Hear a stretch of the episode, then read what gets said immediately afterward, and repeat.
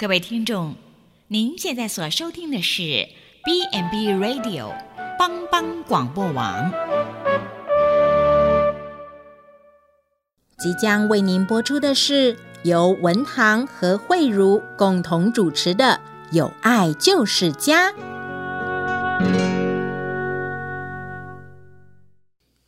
有人用客观的条件来定义什么叫做家，有人从组成的分子和彼此间的关系来表述家的内涵。不论你从哪一个角度来解释，家之所以成为人们一切归宿的源头，那是因为它的核心是爱。欢迎您收听由帮帮广播网为您直播的《有爱就是家》。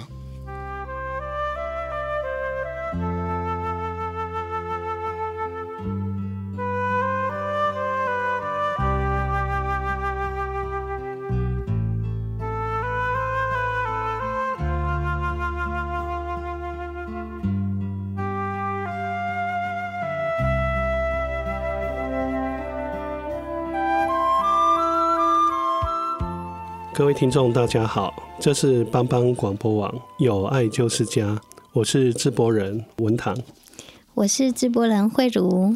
哎，慧茹，我们很高兴，我们又又见面了哈。我们要再来跟我们呃亲爱的观众朋友来跟他们聊一聊，来跟他们介绍。嗯，哎，你知道我们今天要介绍呃是一个怎样特殊的一个单位吗？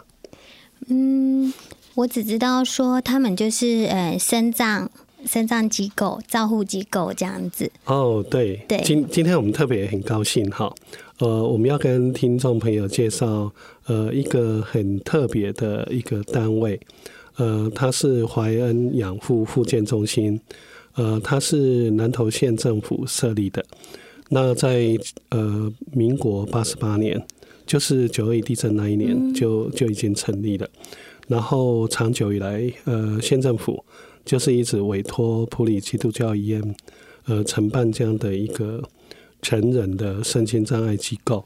嗯，那它设立在这边，呃，主要的目的就是要照顾我们整个南投县，呃，境内，呃，有众多的呃身心障碍朋友。嗯，那因为是县政府设立的，所以他照照顾了很多。呃，家庭贫困，呃，经济比较弱势的家庭，嗯，啊，所以目前，呃，总共有照顾五十三位的身障朋友在机构里面，他们在机构里面生生活，嗯，然后普基派了一群，呃，各个专业的，呃，专业的照顾照顾团队在那边照顾这些身障的朋友，嗯，那他们在那边得到很好的生活，也得到很好的照顾。啊，所以今天我们很高兴，嗯，就是特别邀请到机构的护理长文慧护理长。哎、欸，文慧护理长要不要跟大家打个招呼？大家好，我是文慧。呃，文慧一再邀请呃教保组长呃晶晶老师也一起参加在我们里面，所以我们欢迎他。大家好，我是晶晶。呃，很高兴呃两位今天能够来播出时间来呃参呃参与我们这个节目。对，欢迎你们，谢谢。然后告诉我们更多，就是让我们能够更了解怀恩养护机构这样子。那呃，我想大家可能呃不是很清楚，呃，为什么呃台湾这边呃每个县市政府都会设这样一个公设民营的呃身心障碍机构？嗯，那它主要的服务内容跟照顾的对象是什么？我想大家可能会很好奇，对。那因为呃，如果没有我们这样特别介绍，可能我相信应该蛮多人也不知道说有社会上有这样的资资源可以协助家庭。嗯。所以我们很高兴护理长来到我们当中，能不能请文慧跟我们介绍一下怀恩是怎样的一个机构？嗯，好。我先跟大家介绍一下我们的淮安养护复中呃复健中心哈，那因为它是公社民营，所以它是委托我们普里基督教医院哈来承办的一个一个单位哈。那这个单位呢，它就是呃提供有中低收或者是低收的身份的呃家里有那个身心障碍长辈好的一个托育服务。那当然一般户也是有有在服务的，那就是提供说在那个生活无法自理哦，那也不具行动的能力的一个长辈。那在这个呃身障者呢，能够提供他们比较有专业、专业性的人，比较人性化，也在呃着重在生活照顾，还有机能的一个训练。那也会有提供休闲娱乐，然后还有一些辅具，因为他们都是身障者哈啊，蛮多家庭呃的家属。也都不知道那个辅具要怎么去申请，所以在辅具设施设备这一块，我们都会提供有这样的一个呃服务的点哈。那我们希望说提供这样子有一个比较有品质的一个照护，所以这个机构就是收容这一些比较弱势、比较弱势的团体，呃，比较弱势的家庭。对，嗯，是。呃，谢谢护理长那么详细呃跟我们介绍机构哈。是。那我想，呃，应该听众也蛮想能够认识一下护理长啊，所以文慧，你可以跟我们介绍一下，呃，你本身自己，那、嗯啊、你到怀恩已经服务多久了？啊、我从九十七年就进入怀恩哈，那不过我的我是就是在九二一之后，也就是八十九年就进入到普及。那我自己本身呢，是从内科，好，那有到外科，到护理之家。到居家护理，以至于到现在的一个肾脏的一个单位的一个服务经验。那从内科，我们就会从内科这边会学习到一些身体的照护、疾病的照护，一直到现在的陆续的长照单位。那这样子的一个呃照护的个案哈，在他们的身体上面都会看到不同的呃病程的变化。所以从这样一路上来服务呢。他们就会看到他们的身体改变。那我们在这一块照护上的技术，然后其实各阶段都是不太一样的。对。好，那感觉就是怀恩怀恩养护机构在这么专业的和文慧护理长带领，真的是可以很放心让长辈过来这里。那不过我刚刚听了之后，嗯，可能听众朋友会觉得，嗯。长辈，那长辈的定义是在哪里？嗯，我们以前都不，呃，我以前都是叫个案哈，或者是叫长者。嗯、那因为我们现在呃，在身障的呃入住的长辈，他们的那个葬龄哈，都是变得比较呃，因为高龄化的关系，所以入住长辈的那个年岁都是比较高龄的，嗯、所以我们后续才会将。呃，这个个案的用词改变变成长辈这样子，嘿，对，嗯，那大概要几岁的以上的人才具备这个资格，可以去申请要进入住？那我们这一这个机构呢，我们是十八岁以上，嗯，好，那因为十八岁以上。呃，身心障碍就可以在我们这个呃单位来申请。那我们是希望是收六十四岁以下的呃服务长辈啦，因为六十五岁以上就会有六十五岁的那个老人机构可以服务。那因为现在的一个嗯需求量哈，其实都蛮多的，所以在我们的年呃在我们单位的这个年纪的范围限制就没有那么大。啊、呃，那我们曾经还收到一百一十三岁的长辈，这样，嘿，所以我们在这一块呃年龄的限制这一块比较不会限去限限制，只要是具具备我刚刚讲的有身心残残障的手册的长辈哈，啊有低收有中低收就都可以入住到我们单位来。那嗯、呃，我很想请问一下，就是说哈，我们知道。那个嗯，身心障碍的民众哈，嗯，大概会有两种情况，是。一个就是他从身心障碍慢慢走向老化，是。那另外一个情况就是说他因为老化，嗯，所以有比较多的慢性疾病，后来他变失能，是。后来变成身心障碍者，嗯，那请问一下怀恩，呃，目前照顾的对象是呃两种情况都提供照顾吗？是。对，因为他们的慢性疾病的部分一定会越来越多，而且都是不可逆。那疾病的部分也会越来越严重。好，那我们在这一块的部分，我们就是会比较着重去做一个追踪跟管理，就是慢性病的管理。嘿，那因为长辈他们的呃慢性疾病都是长期器官的功能的一个衰竭导致的哈，然后慢慢的逐渐到。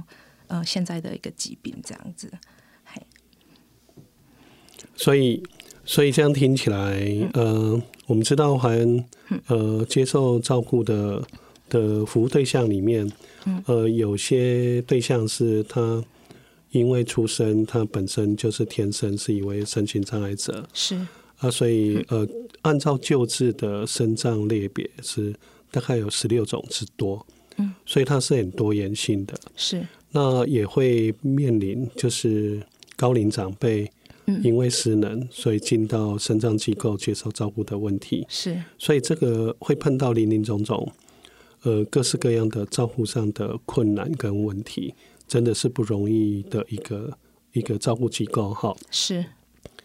那我想，呃，政府每个县市都设有这样的一个机构。那护理长可以帮我们介绍一下，呃，怀恩。他整个照护的理念，呃，大概是抱怎样的理念来提供这样的照顾？是我们就是希望是能够多结合社区的一些资源呐，好，然后也配合这个现在目前长照政策的一个服务，好，然后尽量来够能够拓展他的服务，这样。那我们的经营理念呢，比较希望能够在全人照护这一块。那也希望他们能够在地老化，然后也希望在他们日常生活当中给他们一个多元的一个生活品质。哦，所以刚刚护理长提、嗯、呃提到全人照护这样的一个理念哈，嗯，我想这个已经是呃呃我们可能时常会听到这样的理念哈，是，可是听起来会觉得有一点抽象。所以，针对全人照顾理念的部分，嗯，可以稍微再跟我们说明一下，大概会从哪几个面向是怀恩的整个照顾最重视的部分？嗯，我们就是在他们的一个身体的照护，那包括身体评估啊、呃，健康照护，好，那在呃他的身体的一个疾病的呃掌控，那希望他能够延缓老化。好，那在呃我们的嗯、呃、我们的组织里面呢，就是全队的概念哈。那我们的嗯、呃、人员配置就有护理组、有社工组、有照护组，那也有我们现在比较不一样的一个教保组长。这个是全队的概念。那我们不单单只照顾到这个长辈，我们连长辈他们家里的。呃家属呢也都会呃一同关怀，对，所以我们在这几这这几个部分，我们都会嗯蛮着重的部分，这样。这样听起来要呃要兼顾到的面向真的很广，而且我觉得这样也也是呃满足一个长辈他住到机构他各各方面的需求，这这个是需要。全队整个大家一起合作提供的服务。那养护中心，他在怀恩在对成人这个重度身障养护机构的在身体照顾上，还有慢性病疾病的这个管理，那我们要有没有特别需要注意什么地方？嗯，好。我们长辈啊，因为他的慢性疾病比较多嘛，哈，嗯，刚刚都讲说我们着重在一个健康照顾啊，然后他的疾病追踪的部分，可是我们往往我们的身心障碍长辈，好比较没办法像健康长辈的呃。长辈哈能够表述立即表述他的身体不适，嗯、所以我们的身心障碍长辈，因为很多都是失语哈，嗯、所以有一些初期比较不明显的症状，其实是比较不容易去发现的问题哈。嗯，或者是说我们长辈啊，很有可能是他可以控制，嗯，但是明知道他就是没办法根治的疾病哈，也是蛮多的哈。那同时也有长辈哈，他具有多种的一些疾病。那一旦如果发生的时候呢，他们就会造造成不能够恢复的一些病理的变化。嗯，嘿，对。那再来的话，就是说他们更容易比一般的那个长辈更容易诱发并发症，然后就会引起的一个残障的问题，或者是死能问题。所以这个都是必须要长期的一个照顾跟观察，那以及我们的一个治疗。嗯，那对，因为他们的慢性病都是呃器官呃造导致的一个呃衰竭哈，所以我们在这一块哈，我们都是很关切他们的慢性疾病呃是如何如何会嗯影响到他的日常生活或者他的功能没有办法去执行，那这一块呢，我们必须要花更多的一个人力，嗯、还有呃。物力还有设备来帮助他们，呃，来帮助这些长辈需要。那我们要怎么呃，只有在身身体功能的照护以外吗？没有，我们还有加入了很多的一个长辈的他们的一个活动设计。那这一块，我想请我们呃最专专 专精的，哎，对，最最厉害的我们的组长，哎，晶晶来为大家来解释一下，这样。哦，太好了！我们认识一下，他在机构到底有哪些活动？我们机构里面的活动哈非常多，我们经常会，我们经常会在活动当中哈加入很多的人力，比如说有志工的服务哈，然后会有一些呃社区的呃实习医生会到我们单位来，还有一些呃需要嗯、呃、可以陪伴的时候，我们都会请他们进到机构来陪伴我们的长辈，所以我觉得我们长辈从来是不孤单的。我听起来好像比在家里过得更精彩。那是当然。那金金老师，你可以告诉我们怎么做到这样子？我首先先讲一个故事。我们长辈有其中有一位是失智症的长辈，他来的时候非常的躁动，而非常的凶悍。嗯。你知道我们每天照顾他，常常都要被他捏啊打啊，或者是那个三字经。会有一天他生病去住院了，然后呢？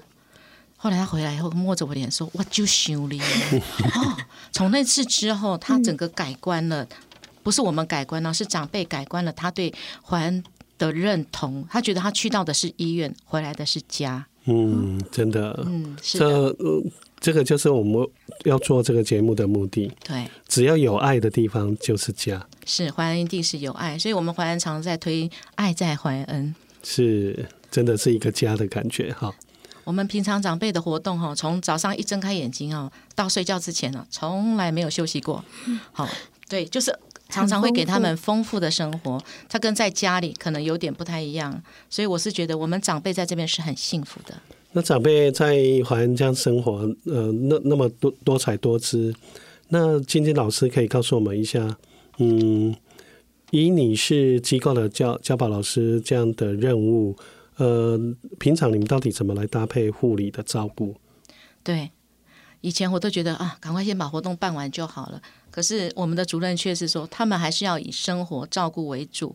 对吼，嗯，真的是唯有健康的身体，才能带来快乐的生活。嗯，所以我们一定会早上交班的时候，都会一看，呃，前一晚上有什么护理。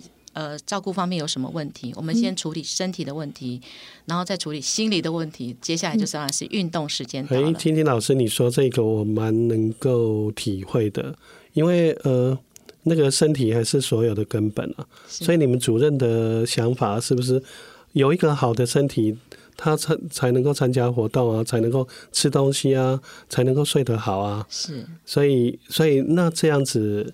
你们相互之间跟护理组这边到底平常是怎么搭配的？平常其实我们会很关心他们的身体的状况哈，所以我们今天知道他用的用药，但我们不太了解药物的部分，可是我们会知道他今天吃了什么药。那除了哎，他今天的血压很高，那我们是不是注意他今天不要晒太阳，不要走太远？嗯对不对？今天如果他吃的是呃降血糖的药，是不是要注意到他是不是血糖过低，或是有血糖的问题？我们也是会注意他今天是不是有泌尿道感染，是不是？哎，活动完就要多喝水。诶，这些听起来好像都是护理人员在关注的这些专业的问题。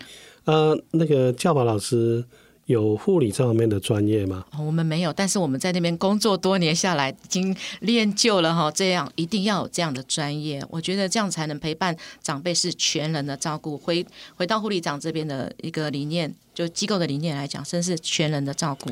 哎，所以慧主，你有没有有没有发现哈？从晶晶老师这、嗯、这一段的分享里面哈，我就深深体会到一点，嗯、这个教教保老师他们的转变。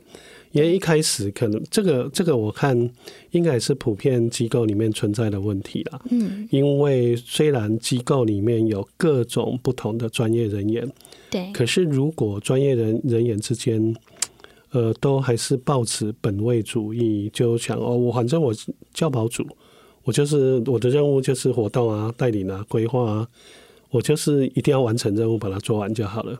嗯，可是你有没有刚刚有没有听出来他们？他的理念的转变有，所以我就会很好奇，因为这个一定是经过像呃晶晶老师刚刚说的意思，就是说，哎，经验的累积，所以你们其实，在你们人员之间的互动，工作人员是怎么样去哎去了解？因为长辈这么多嘛，那我很难说，哎，每个都了解。那你们怎么透过透过什么样的方式把这个资讯？正确传达到每个人身上，这样子。在呃，你提到这一点，倒是给我想到一件事。嗯、那我也想问一下金金老师跟文慧护理长，到后来华恩团队之间的合作默契，我听起来好像有一点类似一个一个一一个合唱团，他们在在完共同完成一个协奏曲。嗯，那你比如说一个打打击乐团，你负责鼓手的。呃，像晶晶老师刚刚提到的，我负责鼓手，我就把鼓一直敲下去就对了。可是我们看一个好听的协奏曲，它是呃每个节奏要看隔壁的要搭配的，呃这个这个音乐要怎么搭配，它才是整个最顺的。那我想专业服务是不是也类似这样子？是的，啊、谢谢主任这样提醒。我觉得我们在怀怀恩。我们在华人的部分哈，专业的部分是大家是互相配搭哈。然后我觉得我再讲一个故事，有一个专有一个个呃长辈进到我们机构来，在服务的过程当中，哎，我会发现他常常住院，常常去住院。然后，哎，住院过程回来，我们大家就要讨论。我们当然先问照服组，哎，为什么常常住院？问护理组，哎，大家。讨论的东西不一样，哎，我们看到东西不一样，所以我们大家就用跨专业的整合来讨论这件事。哦，护理组讲出来说，哎，他可能刚入住机构，可能心理上很脱，嗯，刚离开家里会有些焦虑，哎，焦虑，对，不错。那我们活动参与上，哎，他好像很喜欢活动，可是他又没办法跟上我们的脚步，哎，我们也要讨论。哎，社工有社工的。观察，然后营养师也进来了。营养师就说：“哎，他可能营养不良哦。”我觉得，我借由我们大家一起去讨论他的时候，我觉得这个个案最后被我们照顾的是非常快乐，每天就是看到他都是开心的笑。我觉得用故事带领大家认识华恩更确贴切。哇，我觉得这样听起来真真的是很棒。那我想问一下，因为我平常在观察那个华恩的团队里面，哈，那个护理长时常扮演一个。我们还是以乐团来比喻好了，很像乐团的指挥。嗯、那呃，因为他要关照到呃什么时候哪个乐器要进来，然后他的一他的节奏应该怎么怎么搭配其他的乐器啊。所以护理长，我很想问一下，就是说，是你平时如何在扮演这样一个指挥的呃指挥协调的一个角色？跟大家介绍一下哈，如果我们这个长辈进来的时候呢，我们会先，我们就是社工组跟护理组哈，我们会先去看评估这个个案，在还没收进来之前就先做一个评估，所以就开始已经有做配搭了哈。那我们先去评估这个个案是不是属于我们能够照顾的一个个案，或者是属于呃长照的个案，或者是属于护理之家的个案。那当这个个案进来，确定呃要进来之前，好，我们会稍微先跟各组来表示说，我们会有一个长辈要入住喽。那他的情况是怎么样？那当收进来当天呢，我们就会呃结合我们的教保组，那还有护理组，还有社工组。还有照护组，我们会一起来收这个个案，然后当下一起评估。那我们就会开始各组自己做呃自己的一个评估哈，比如说护理组他有什么健康问题。然后社工组他就会去了解说，这个个案他有没有什么经济要结合来帮忙支援的部分。那照护组他就会去关心这个个案呃进来之后要呃怎么样让他呃很像在家一样持续的一些照护，或者是他的特殊习惯。那在我们教保组，他就会去了解啊，他的一些活动设计，他的个别化服务计划。那我们会到最后就是会跟家属这一块，然后来呃达到一个共识。他们家属的期待是什么？那我们的目标是什么？那这样的话，我们在互相配搭哈，在照顾这个个案的部分，呃，往后才会比较顺利。那我们也会担心这个长辈的一个顺应，呃日呃。适住、适住、适应的问题，所以我们在跟这个家属好的那个联系之间的配搭模式也都会很紧密。对，我们各组都是这样子在做一个配搭的呃情况之下，对，听起来真的很专业。是，那长辈进来，家属应该就会感觉到很放心。嗯，他会比较知道说我们的方方向跟一个目标。嗯，是。那会不会遇过？就是家属觉得，哎、嗯，终于可以送进来了，那我就可以，哎、呃，不用不用再去在意，松松一口气这样子。对对对，就把就把家属把。把那个服务对象整个交托给机构，是会会碰到这样的情况吗？其实也是有的哈，他们会认为说，哇，那什么都给你们了，然后呃交代了一句，呃钱我也缴了，然后什么问题就交给你们，就是一句话带过，全权处理哈。那我们也遇过这样子的一个个案，不过我们还会努力的呃尽量不要让这种情况发生，因为这个呃家属的角色其实还是很重要的，因为比如说像我刚刚讲的是因。入住问题，他一定会有很多的抱怨，或者是嗯呃，呃脾气的部分。可是这一块，我们在刚对这个新个案来讲，我们都还不是很熟悉，嗯、所以我们在入住期的七天到十四天这中间，我们都还是会期待家属，然后也会跟家属沟通好，请他们啊、呃、好好的配合。那我们就是尽量嗯。呃，重点就是要让长辈能够把把这个单位当做是家嘛，然后很平常化的这样子一个呃住下来，长期住下来，那也提供他很像家的一个服务，这样。所以我们的联系上面也是要花一点心思，那希望是能够跟家属达到一个共识。对，对啊，所以呃提到提到这一点，的确是蛮重要的哈。是是，呃，因为即使一个。一个机构，一个专业团队，嗯，呃，再怎么专业，再怎么会照顾，是呃，其中亲情的部分，大概是工作人员一定没办法取代的。是是，所以家家属的角色，家属跟机构之间的共同照顾，的确是蛮重要的。是，那很高兴呃，跟我们分享在机构的呃这么这么多照顾的宝贵经验。那我们呃，现在休息一下。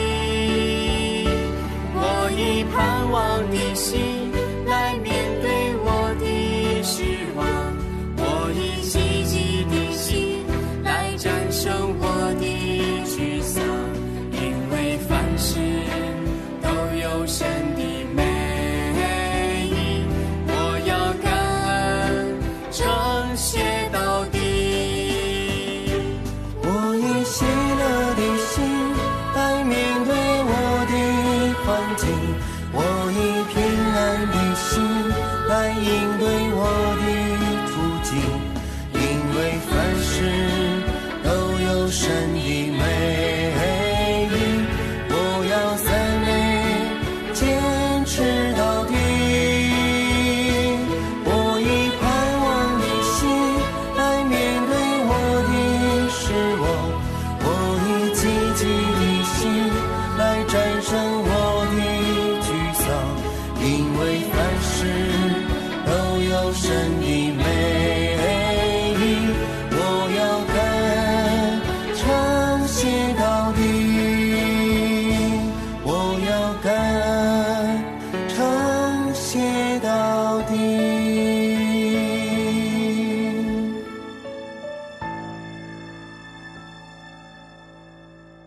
这是帮帮广播网，有爱就是家。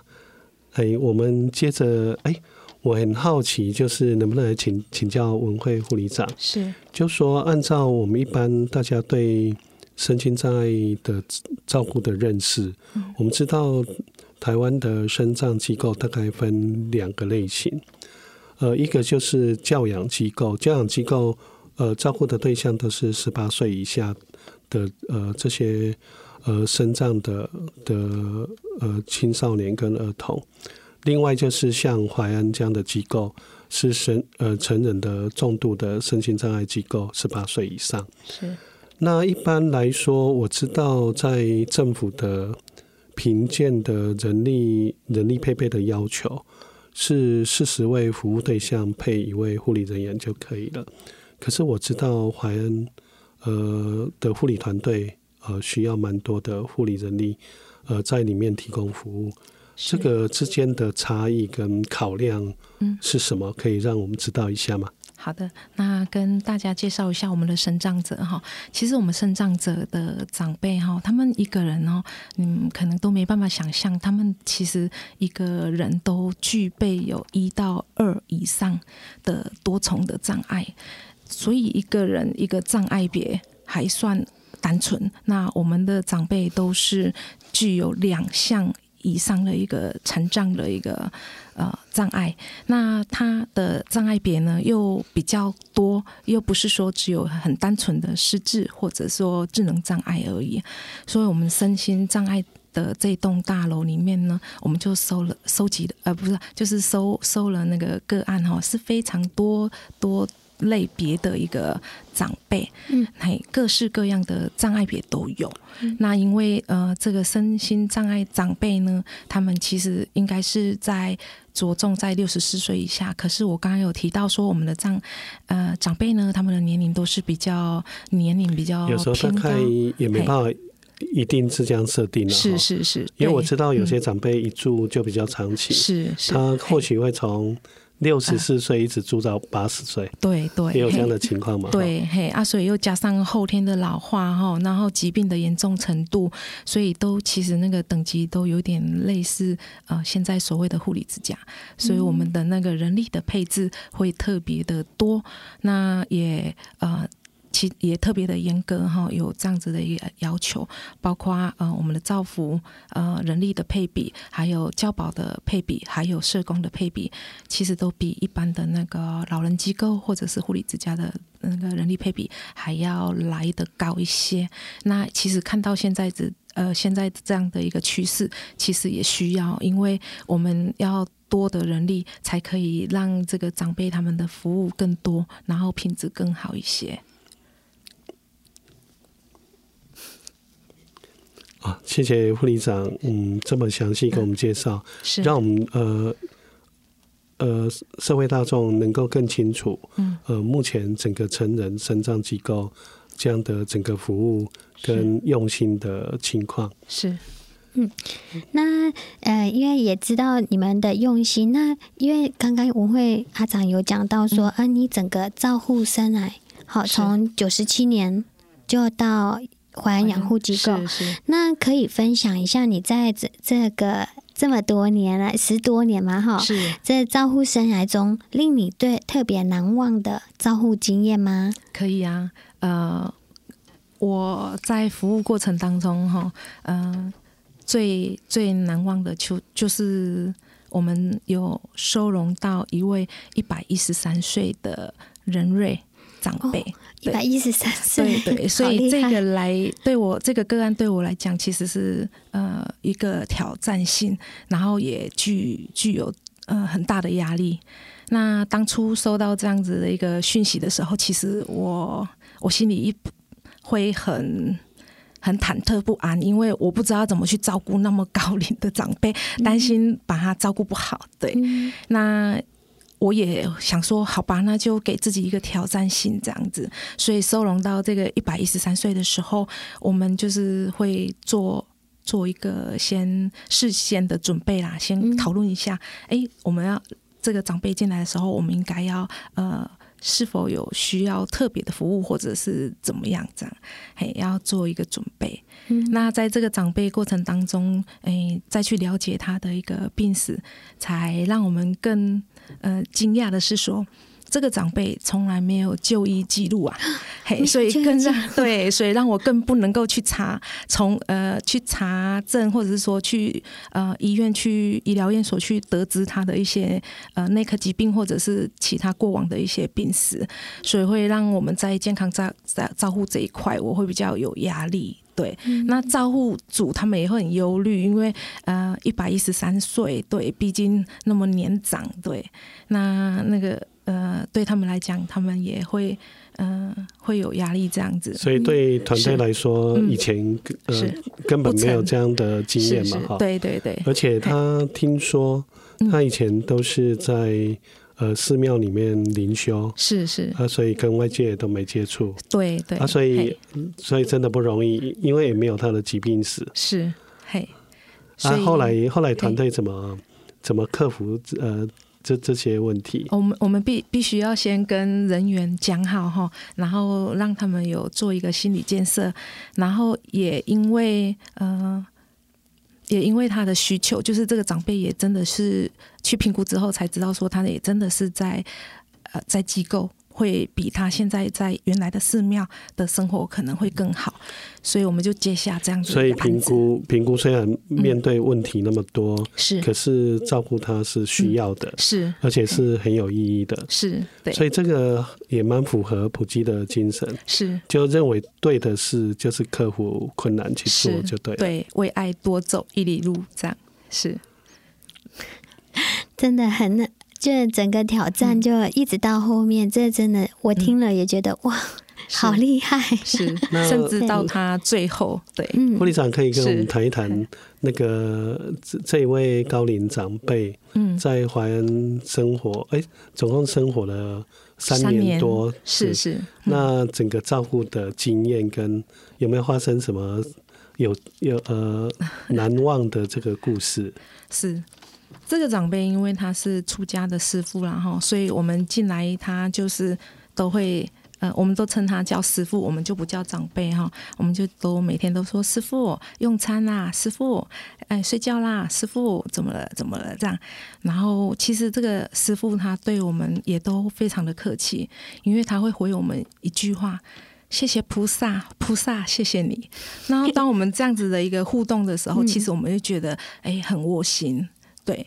那我们也是期待，然后期待他能够嗯更适应我们这个机构里面，所以我们也都把他的那个生活作息的部分尽量呃摆设跟他在寺庙一样的房间一样的一个物品这样子啊，让希望他能够在我们这里能够。过得比较开心跟快乐。那他是吃素，所以我们也因为他的饮食，我们也做呃全素的一个处理。这样，那他在营养这一块，我们会比较担心，所以我们在他的营养这一块也请了营养师，额额外的做一个设计。对。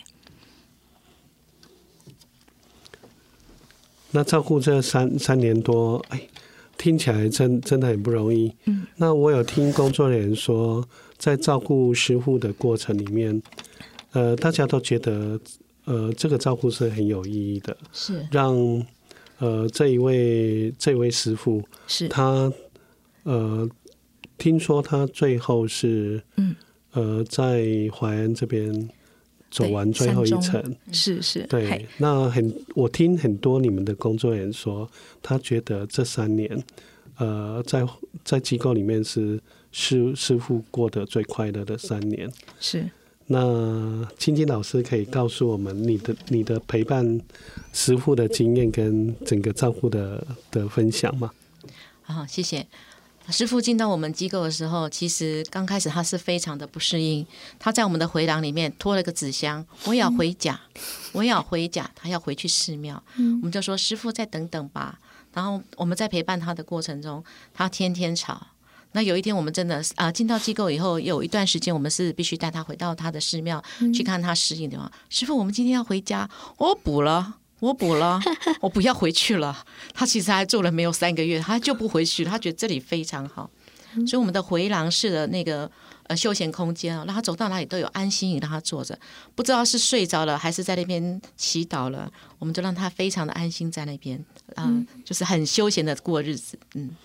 那我我听听说，嗯，怀恩也提供很体贴的照顾，就说因为尊重师师傅他是出家人嘛，是，那也尊重他的信仰。虽然我知道怀恩是呃属于我们教会医院所承办的一个教会机构嘛，那为了尊重师傅的信仰，呃，听说特别派了车到寺庙那边将。因为师傅每天都要看佛经，是将他他常用的佛经整个带来他的房间，让师傅有时间，他就每天可以读读佛经。有这样的事情吗？对，我觉得这样子是很好的。呃，就不只是只有他，因为很多我们宗教是嗯、呃、开放式的，就是我们很多呃著名们呃长辈们都会陪伴在师傅的旁边，嗯、那个师傅们就会他就会读呃。念他的佛经，然后就会在旁边安静的陪伴。我觉得这是一个很很好的一个方向，让他们真的很自由的在这边生活。那师傅到最后可以跟着我们一起活动，那一起吃水果。然后我们我最记得一件事，就是在民国一百年的时候，我呃本人就是特别带着师傅坐高铁到桃园参加百年百人呃。庆百岁的一个周年，一个一一百年的庆祝活动，而且他是全场最高龄的长者。那我还有听到那个师傅在怀恩呃的生命故事，就有童工也曾经告诉我说，其实呃大家在照顾照顾师傅，也等于师傅在照顾大家，也蛮嗯蛮多头蛮蛮多员工在师傅身上学到很多。生命的一些一些基本态度，因为我最常听到的是说，师傅的 EQ 真的非常好，因为师傅在机构三年多，不曾生气过，也不曾动怒，然后也不做什么事都不温不火的，然后他的生命哲学非常简单。所以，菁菁老师，你不想有没有这样的体会？我们平常在服务师傅的时候，时候都会。嗯，特别很关心他，师傅你今天怎么了？他都会谢谢我们。其实应该是我们会谢谢他吧，谢谢他给我们机会服务他。其实我们坐在这边，其实服务每一位长辈都是谢谢长辈有机会给我们服务。不管除了师傅以外，还有我们还有其他的长者，也是超过百岁的也有，那、嗯、都是给我们机会。我们平常并不容易碰到百岁的人瑞哈，其实我觉得这是一个机会机缘。好，谢谢。谢谢跟我们分享师傅的故事哈。那呃，文慧护理长是呃，还有其他的比较令人令人印象深刻的那个照顾的生命故事，也可以跟我们分享吗？呃，可以啊。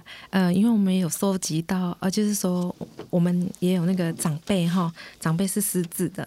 那他在家的时候，因为就是失智的症状，然后扰乱的家属，所以家属受不了，然后让他住到我们机构来。那我现在印象很深的是说，我这样回想我们照顾那个失智的长辈，其实这个失智的长辈，呃，他。我们在照顾他过程当中，必须是花很多的时间，好跟他做沟通，然后达到一个信任感哈。嗯、那呃，这个失智长辈也会因为身体的疾病关系，偶尔去住个几次院。那我我印象最深的是说，这个长辈在我们这里虽然呃这边呃会像金英老师讲的骂三字经啊，还是什么的，可是他。到最后会让我觉得说，他其实他把我们当做是家人。像那个师长辈他去住院，他居然因为要请看护，看护他不认识，然后他就打了那个看护这样，嗯、对，然后回到我们这里，哎，又好了这样子。然后甚至连长辈，因为我们过年过节都会请家属啊，把带他们回家，然后去吃年年夜饭，哎，年夜饭哈。嗯。然后我们想说，如果可以的话，就是可以过夜。那你知道我们这个长辈呢？哎，怎么回去一下马上就回来？我说阿妈，阿你那还紧得吃巴等来？无啊，嘿啊，我我还紧得吃巴，我还等来等来烂刀，等来烂刀。那我就会觉得说，他已经把我们当做是他自己的家人，然后把这里呃这个单位当做是他的家。那其实这一块对我们呃呃工作人员也好，或者是呃。我们所有的人哈，不管有没有服务到这个长辈，其实我们都觉得说，呃，一切都值得了，嘿，因为他把我们当做是他的家人，是。真的有爱的地方就是家哈。是。那呃，怀恩的工作人员真的非常用心，让我们体会到工作团队的用心。呃，我们知道，呃，在整个身障机构的照顾过程里面，那个呃，照顾机构专业人员跟家属之间。的合作联系跟所建立的信任关系是很重要的。那我们知道，像在医院里，医院的服务里面有医病关系。那在身障机构，我觉得比较重要就是医护跟家属之间的这个信任的专业关系。那能不能请护理长呃，能够跟我们谈一谈，就是说在整个服务过程里面，呃，跟家属之间的这个专业关系。的一些互动的经验跟呃你的经验分享，让社会大众能够更清楚，因为以后大家都会碰到这样的议题，呃，怎么样是一个比较正向合适的一个专业关系？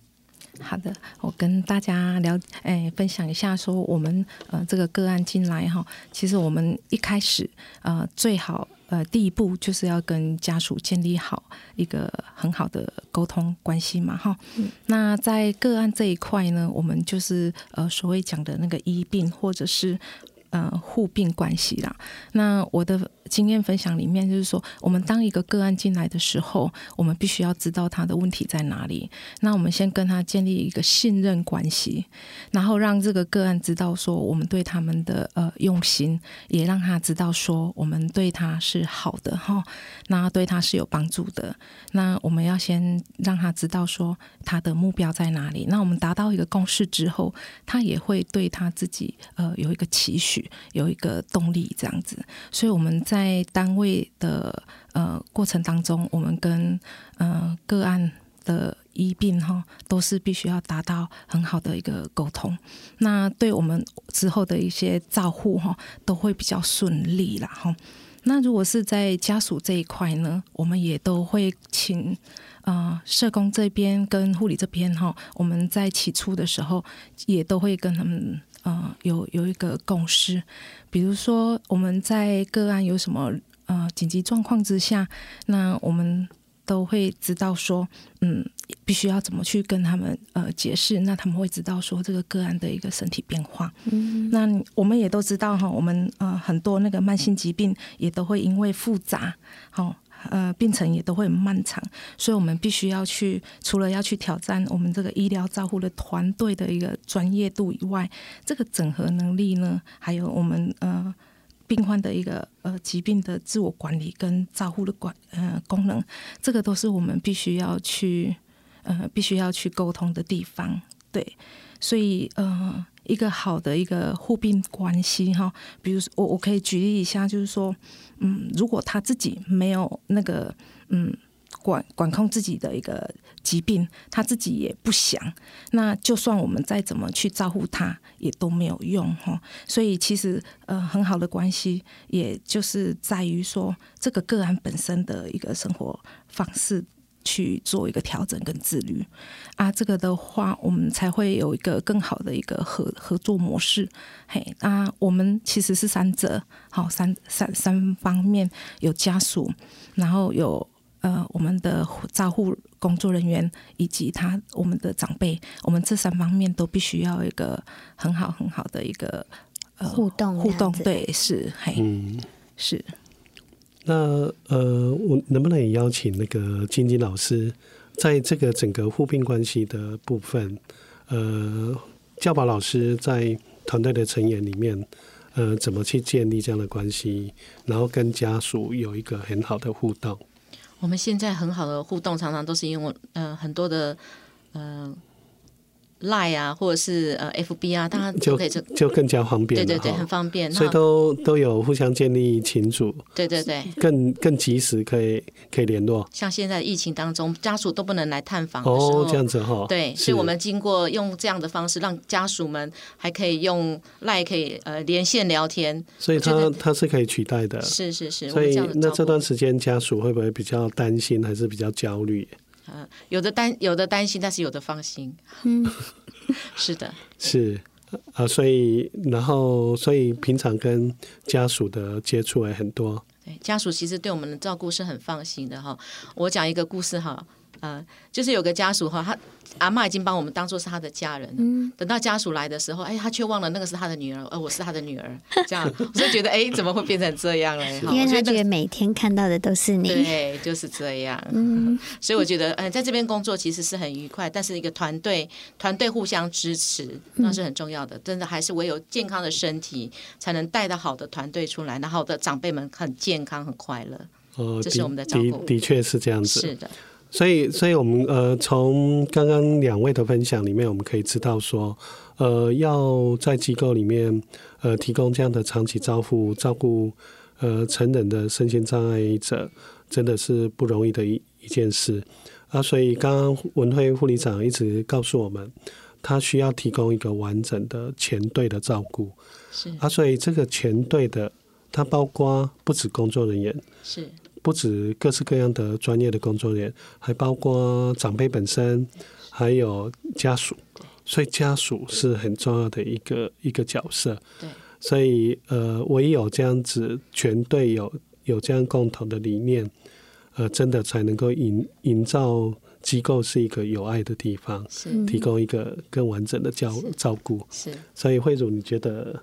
呃，嗯，就像刚刚对啊，就像晶晶姐说的，就像呃，我觉得那种就是一个感动，因为长辈记得的既然是你这样子，那我觉得整个团队就好像就因为你的爱，你用心去照顾，所以长辈是感受得到的，对啊，是真的很不容易，嗯、也很感谢呃华恩的团队这么用心，提供这么多身障机身障朋友。跟他的家庭的这样一个照顾的后盾，嗯，那很很谢谢今天来参加我们的节目，对，谢谢谢谢文慧主任、护理长跟晶晶姐，谢谢。对，那欢迎各位听众朋友下下一下一周同一时间再继续听我们，因为怀恩养护机构我们还会有两集继续介绍，那如何用心照顾里面的长辈这样子。OK，谢谢大家，谢谢，拜拜，拜拜。